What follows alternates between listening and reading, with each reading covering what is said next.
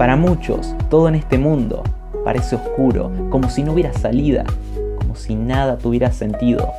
Pero ahí, en medio de toda esa oscuridad, es cuando Dios aparece y nos da una luz en el camino. Con Claudio da Souza.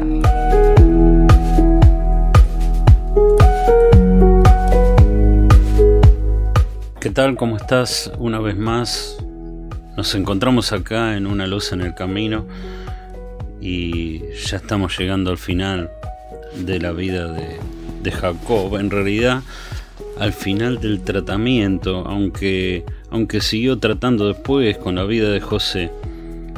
Eh, pero la gran tarea o la mayor cantidad de la tarea que Dios necesitaba hacer para hacer de, un, de Jacob una persona dependiente, eh, ya lo había logrado.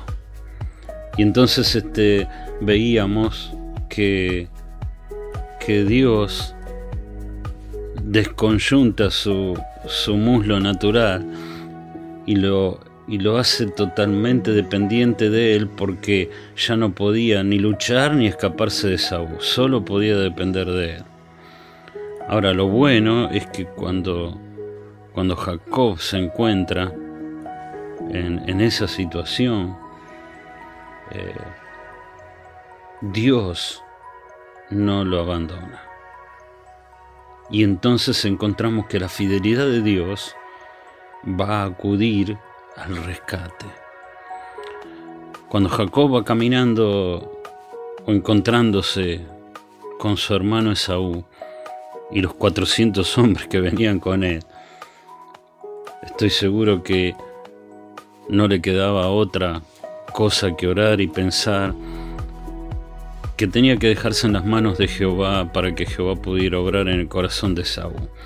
Y Dios obró en el corazón de Saúl, porque cuando se encuentran le da una gran bienvenida, habiendo olvidado completamente la venganza por, por ese robo de la primogenitura que había hecho. Es más, Saúl le pregunta, ¿qué estás haciendo enviándome primero a a la mitad de tu familia y después a la otra mitad de tu familia y me envías tus bienes.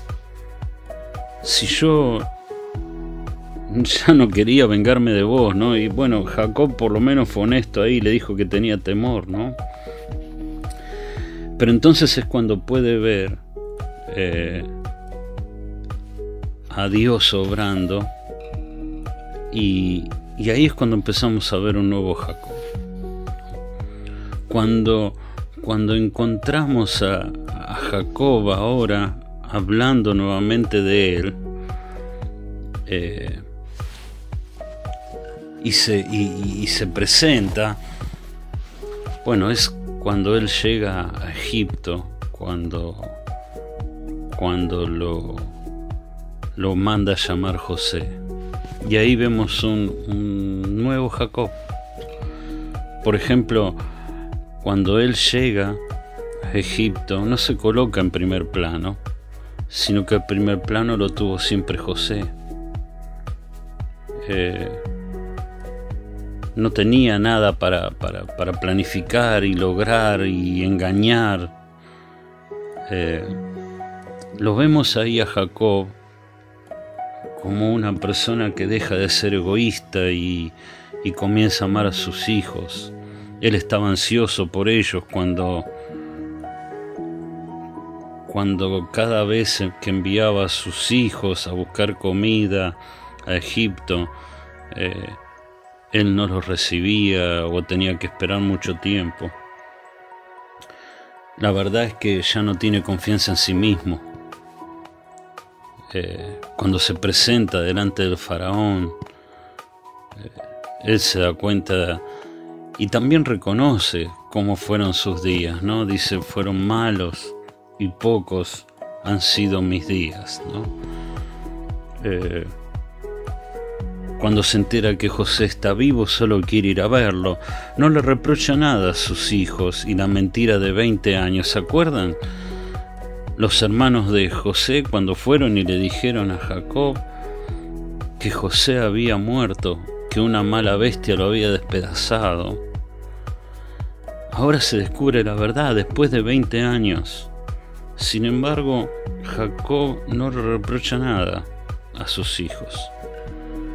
Eh, y, una, y una de las cosas muy interesantes es que podemos ver la dependencia de Dios de una manera que quizás no lo habíamos visto antes. Porque cuando va a Egipto se detiene a mitad de camino en Berseba para saber si debía ir o no. Y ahí es donde pide, en Génesis 46, pide, pide la guía de Dios y depende de esa guía para seguir adelante. En algo también quizás sorpresivo para muchos, bendice a Faraón cuando llega. Y lo bendice porque sabe que su mundo, el mundo de Jacob, es un mundo celestial en la presencia de Dios. Se da cuenta que Él es peregrino. A pesar de que tiene una tierra prometida, sabe que va a la presencia de Dios y su mundo es superior al mundo del faraón, que es terrenal. Cuando llega a la presencia de Faraón y a la presencia de José, eh, no dice cómo quiere vivir en Egipto, solamente pide, o, o sí pide, la manera de ser enterrado.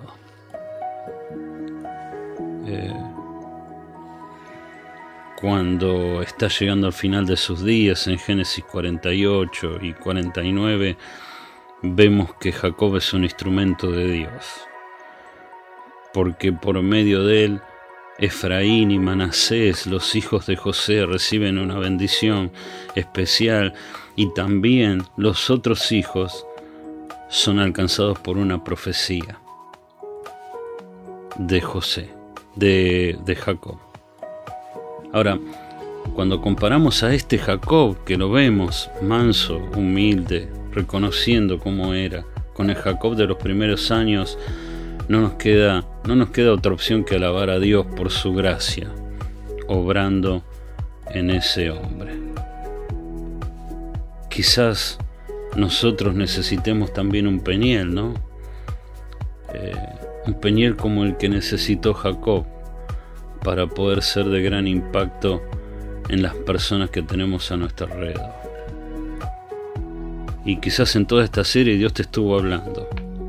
Si es así, quizás yo te animaría a que puedas buscar un tiempo de soledad con el Señor y puedas hablar con Él y puedas este, ponerte en sus manos para hacerte una persona totalmente dependiente de Él.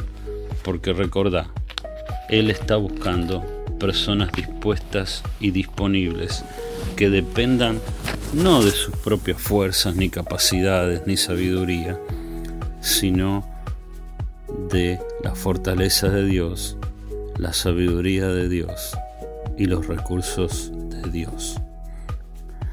Que Dios te bendiga y espero que pueda, que pueda utilizarte en gran manera a tu alrededor en la vida de muchas personas.